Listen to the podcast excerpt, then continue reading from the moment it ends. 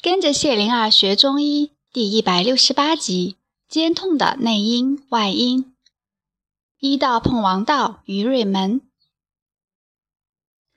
张伯阳回到齐国，立即提了大盒子、小盒子，赶到临淄的于妇医馆，悄悄地站在厅里等待着。扁鹊和大医说着话，走向厅里。扁鹊轻声说：“治身病有道，治心病也有道。”你都会用，就微妙。大一看见了张博洋，高兴地叫道：“外公！”他跑过去抱住张博洋，引得张博洋大笑了。扁鹊也笑着上前鞠躬，说：“爹来了。”张博洋看着扁鹊，又看大一，点头笑着说：“大一，这个给你。”递了一个小盒子，又递了大盒子给扁鹊。扁鹊问：“爹，路上顺利吗？”接过大盒子。张博洋搂着大衣说：“好着呢，我知道你们忙，只说一句话就走。孔子做了大司寇，再跨一步就升为鲁相，他是个好官呢。回家再细说。”拍了大衣的肩膀，笑着走了。大衣开了盒子，见到里面全是精美的小糕点，他笑着说：“我先去洗手。”扁鹊说：“吃吧，只要不撑着就可以。”又递了一个大盒子给他。大姨抱了两个盒子走了，却转身说：“还是等大伙儿一起吃吧。”扁鹊笑着看他走了。一个男子走进来，递了一个金币，说：“我左肩上痛得受不了，你给我治一下。”扁鹊请他进入诊室，躺到榻上。大医进来，扁鹊说：“这位先生左肩上痛得厉害，我们先按脉。”大医的目光飞扫那人的左肩，再看脸色身形，开始按他的腕脉，与扁鹊交换左右，再按脉。见扁鹊顺手摸了那人的额头和颈侧，又见扁鹊伸出一只手，中指上抬，示意关脉红。大医点头同意。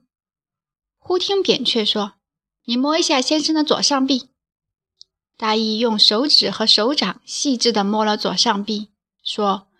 左上臂外侧烫，内侧冷，左肘内侧弹跳。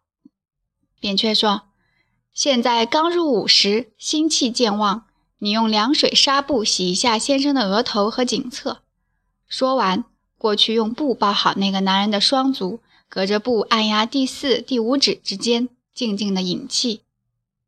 病人的额头和颈侧被凉水纱布洗过，纱布留在额头上，表情松弛了，也闭眼了。